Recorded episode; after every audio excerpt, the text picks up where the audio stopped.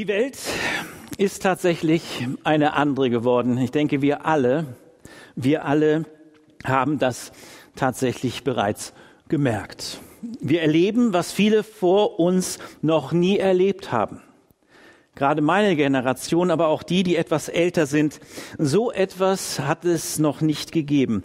Wir erfahren bis ins Körperliche und ins Seelische hinein, wie zerbrechlich wir doch alle sind und wie gefährdet man plötzlich ist.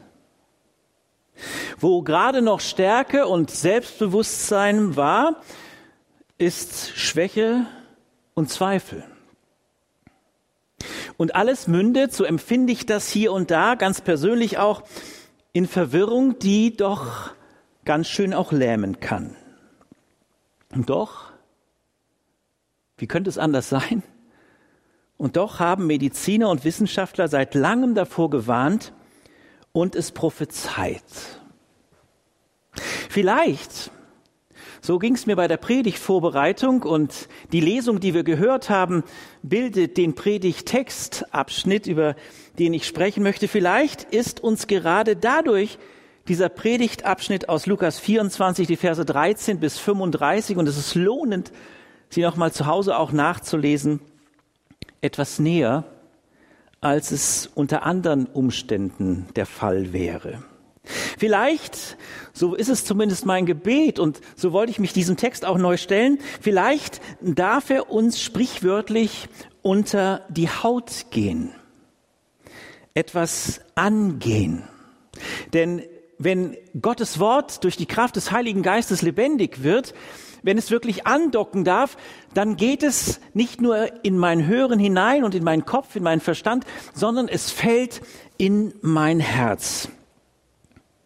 Zwei werden hier, davon wird berichtet, als zwei beschrieben, die in einer massiven Glaubenskrise stehen. Einer, so meines manche Ausleger, einer scheint Arzt gewesen zu sein, nämlich Lukas, der das Lukas-Evangelium geschrieben hat und auch die Apostelgeschichte. Unvorstellbar, was sich für diese beiden, aber auch weit darüber hinaus für viele ereignet hat. Was war alles passiert? Diese beiden Emmaus-Jünger haben einen Ruf gehört. Das ist ja das Geheimnis des Rufens Gottes, dass er durch sein Wort, dass er durch Menschen, die im Glauben mit ihm unterwegs sind, die ein Ja gefunden haben zu ihm, die Jesus Christus als Herrn und Heiland, als den Auferstanden in ihrem Leben angenommen haben und mit ihm unterwegs sind, dass diese Menschen einen Ruf gehört haben. So auch die beiden. Sie haben einen Ruf vernommen und haben gewusst, Jesus selbst ist es, der durch sein Wort und durch Menschen und sie ganz persönlich, sie durften es erleben, dass Jesus sie selbst gerufen hat. Gerufen, um in ein Vertrauen hineinzuwachsen. Wer mit Jesus unterwegs ist, dem gekreuzigten und auferstandenen, er ist eingeladen, Vertrauen zu wagen und im Vertrauen zu wachsen. Ich weiß nicht, wie das mit dir ist und ich kann es nur für mich sagen, wie manchmal mein Vertrauen angeknackst ist. Bei Jesus und im Unterwegssein mit ihm im Hören auf ihn wächst Vertrauen. Das durften die beiden mit anderen zusammen erleben. Aber nicht nur das. Sie durften Wunder erfahren und ein Stück weit Herrlichkeit erleben, weil in Jesus tatsächlich Gottes Sohn in die Welt kam und der unsichtbare Gott in Jesus sichtbar wurde, erfahrbar wurde. Gott ist einer, der Wunder tut. Gott ist einer, der Herrlichkeit eröffnet. Gott ist einer, der alles so ganz anders macht. Und sie durften Glaubensschritte wagen und darin Glaubensmut fassen. Glaubensschritte wagen und Glaubensmut erleben, das ist etwas Wichtiges, das ist förmlich etwas, wozu uns Gott animieren möchte, auch heute Morgen und motivieren möchte. Wag es mit Jesus und wag es im Glauben und ich möchte dich mutig und stark machen. Das haben sie erlebt. Aber Sie haben auch diese ganz andere Seite kennengelernt. Diese Seite, wo Angst und Zweifel sich breit machten, wo Verwirrung Raum griff. Wir haben es in diesem Text ja vernommen. Selbst da, wo ihnen bezeugt wurde, Jesus Christus, der Sohn Gottes, ist wirklich auferstanden durch die Frauen, da ist eher bei ihnen Verwirrung entstanden. Sie haben Angst erlebt und sie haben Verrat erlebt. Jemanden zu verraten, mit dem man eigentlich im größten Vertrauen unterwegs gewesen ist, wo man merkte und spürte, er liebt einen wirklich. Und das, was er sagt, ist Wahrheit und das, was er sagt, hat Vollmacht. Das eröffnet einem tatsächlich im Nachgang katastrophale Gefühle. Es eröffnet, dass man weiß, man ist gescheitert auf der ganzen Linie. Ihre Glaubenswelt wurde ihnen genommen. Sie sind dem Glaubensheld nicht mehr in dieser Weise begegnet, seitdem er gekreuzigt ist, nämlich Jesus. Und so sind die Emmaus-Jünger eher mit hängenden Köpfen unterwegs. Die Krise ist körperlich und psychisch zu spüren. In Traurigkeit, in Kraftlosigkeit, in Selbstzweifel, in Glaubenslehre und das über Nacht. Ja, wir Menschen, und ich gehöre zu diesen Menschen, ich merke, dass wenn ich in Krisen unterwegs bin und wenn es erst recht Glaubenskrisen sind, dann ist da tatsächlich vieles, was plötzlich einer Lehre gleicht. Lehre mit zwei E. Wie gut, dass das Evangelium von dem gekreuzigten und auferstandenen Herrn Jesus Christus darin nicht endet. Und vielleicht darf es dir jetzt heute eine Ermutigung sein, vielleicht in deine Situation hinein. Vielleicht kannst du sagen, ja, ich kenne diese Traurigkeit und ich kenne diese körperliche Kraftlosigkeit, vielleicht sogar körperliche Schmerzen. Vielleicht bist du in Trauer auch um Menschen, die du loslassen musstest. Und wo du immer wieder formulierst, warum musste das so früh sein?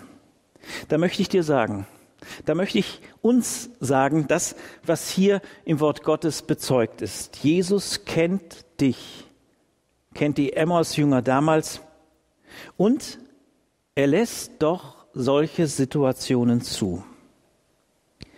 Er lässt solche Situationen zu und ich lege noch eins nach. Er ist es, der diesen Emmaus-Jüngern sagt, auf dem Weg dann etwas später, dass er im Vorfeld alles das schon vorausgesagt hat.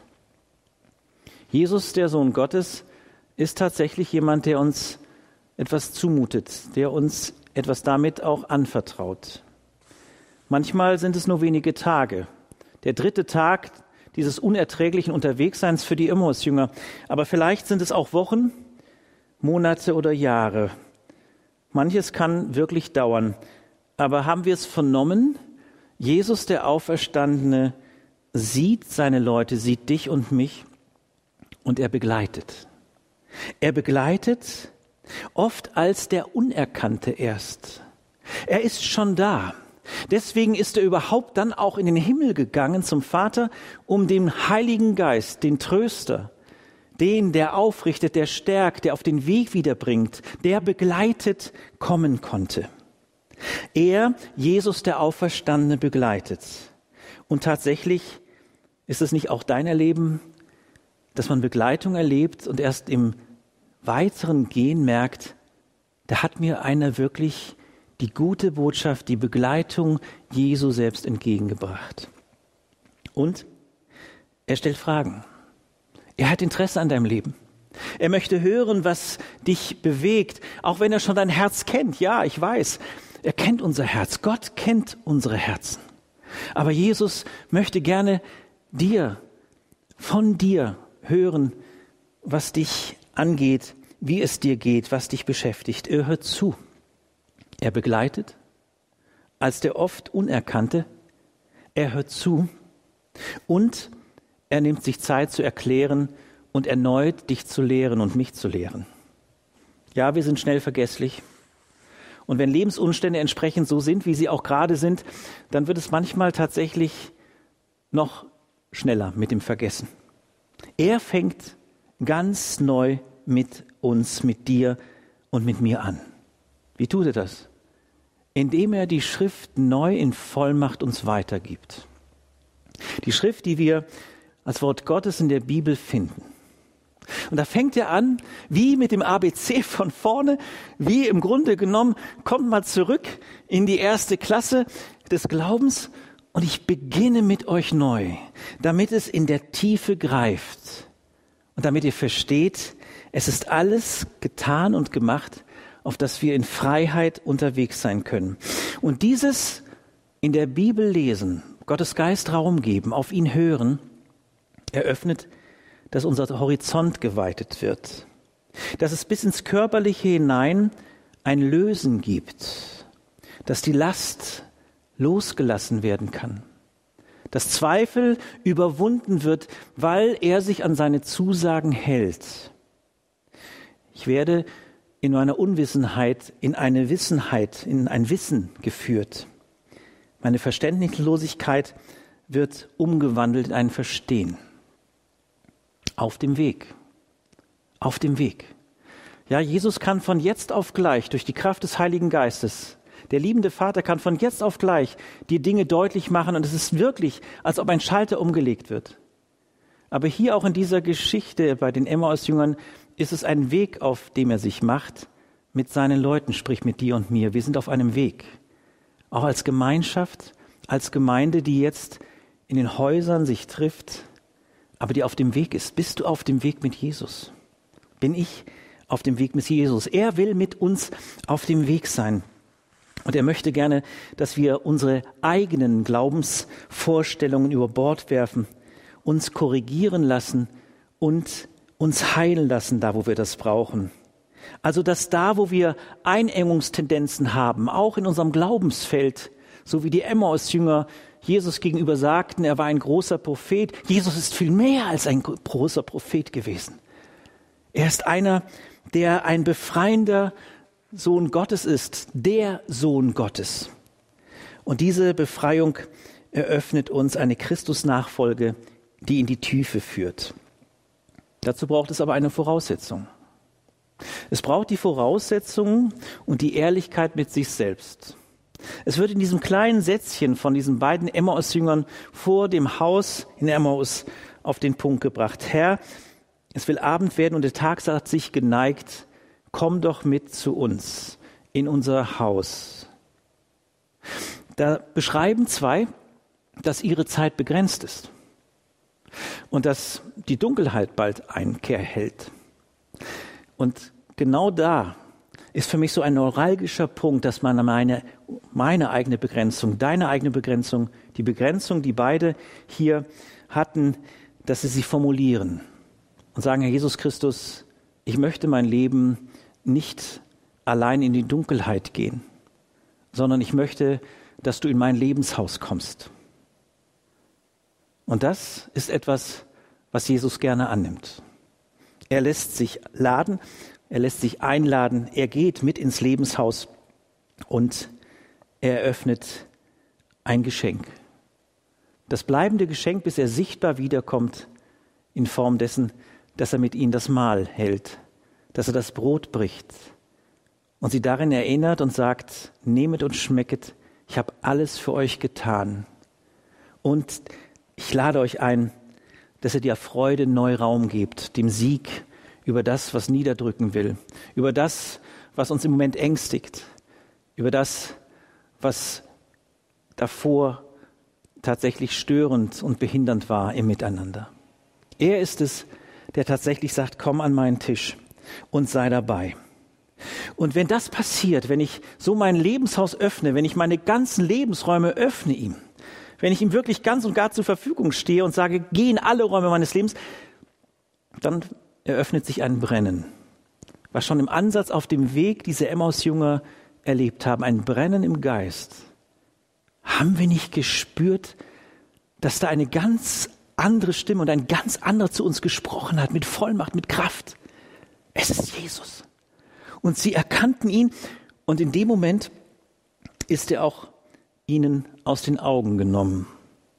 Aber dieses Brennen des Heiligen Geistes geben sie Raum.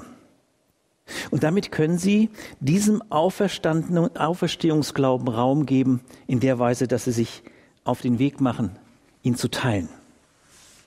Wir sind eingeladen als Gemeinschaft, weltweit, auch hier im Unterwegssein, dass wir das, was wir mit Jesus erlebt haben, ihn als Retter und Heiland erlebt haben, als Auferstandenen, dass wir das weitergeben. Und so eröffnet sich ein Weg. Gemeinde auf dem Weg. Die Emmaus-Jünger auf dem Weg zu den anderen hin. Und dort eröffnet sich Bestätigung. Denn er ist nicht nur dort, sondern auch hier. Er ist überall. Er ist bei dir zu Hause. Und er möchte dir heute Morgen sagen, ich sehe dich, ich kenne dich mit Namen und du bist in meinen Händen geborgen.